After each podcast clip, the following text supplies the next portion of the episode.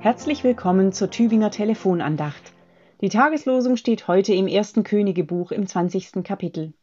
Wer den Harnisch anlegt, soll sich nicht rühmen wie der, der ihn abgelegt hat. 1. Könige 20, Vers 11.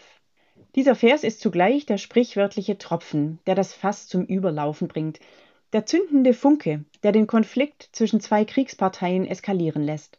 Und diese Geschichte geht so. Das Volk Israel und sein König Ahab werden von den Aramäern aus dem Norden herausgefordert.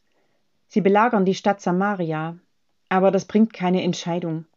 Also fordern sie zunächst Ahabs Silber und Gold, seine Frauen und seine besten Söhne. Ahab stimmt dem zu, obwohl es große Opfer von ihm verlangt. Aber die Aramäer sind so viele, und er möchte größeres Unglück von seinem Volk abwenden. Aber Ahabs Nachgiebigkeit steigert die Gier des Gegners noch, der Aramäerkönig Ben-Hadad will zusätzlich die ganze Stadt plündern. Er prahlt, dass der Schutt der gesamten zerstörten Stadt nicht ausreichen würde, um allen seinen Soldaten die Hände zu füllen. Ahab berät sich mit seinen Ältesten, und sie kommen zu dem Entschluss, das ist zu viel. Diese Forderung können wir nicht annehmen. Dann muss es eben zur Schlacht kommen, egal wie aussichtslos. Aber Ahab legt trotzdem nochmal nach. Er benutzt ein Sprichwort und lässt dem Aramäerkönig ausrichten, wer den Harnisch anlegt, soll sich nicht rühmen wie der, der ihn abgelegt hat.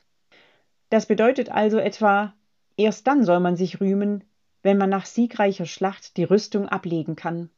Auf gut Deutsch würde man sagen, man soll den Morgen nicht vor dem Abend loben oder wer zuletzt lacht, lacht am besten. Der Gegnerkönig Ben-Hadad jedenfalls lässt sich davon nicht beeindrucken. Er unterbricht nicht einmal sein Trinkgelage um den Befehl zum Angriff zu erteilen. Und doch wird er verlieren, an diesem Tag und auch danach. Wer den Harnisch anlegt, soll sich nicht rühmen wie der, der ihn abgelegt hat. Die Tageslosung ist also eine Provokation, ein Spitzenvers aus der Kriegsrhetorik, aus dem Brusttrommeln zweier starker Gegner, der vollends in die Schlacht führt. Wir begegnen vielen Variationen dieses Satzes, ja auch im ganz Alltäglichen. Komm doch her, hau mich doch, dann wirst du schon sehen, was mit dir passiert. So hört es sich schon unter Kindern an, und schon geht die Rauferei los.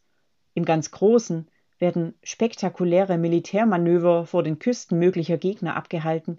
Kilometerlange Panzerkolonnen sollen auf Satellitenbildern für Angst und Schrecken sorgen und so weiter. Provokationen überall. Was will und was kann uns die Tageslosung dazu sagen? Ich weiß nicht, wie es Ihnen geht, aber ich muss manchmal über den Lehrtext zur Tageslosung schmunzeln, denn manchmal ist es ein überraschender, unerwarteter Vers.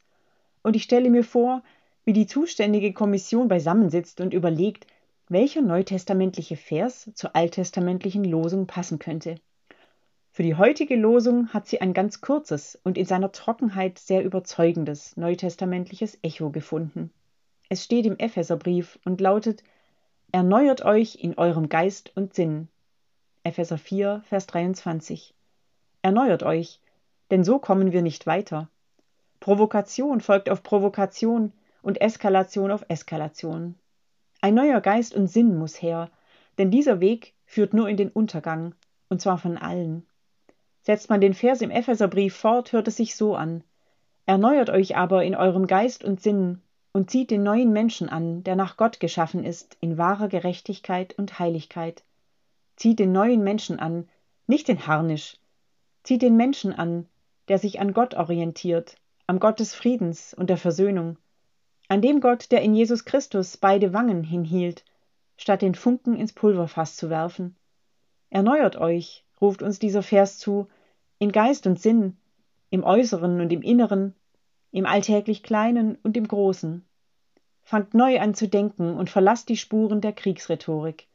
Eine Provokation weniger, ein Ausatmen mehr, ein Innehalten, wenn man schon wieder in die Luft gehen könnte.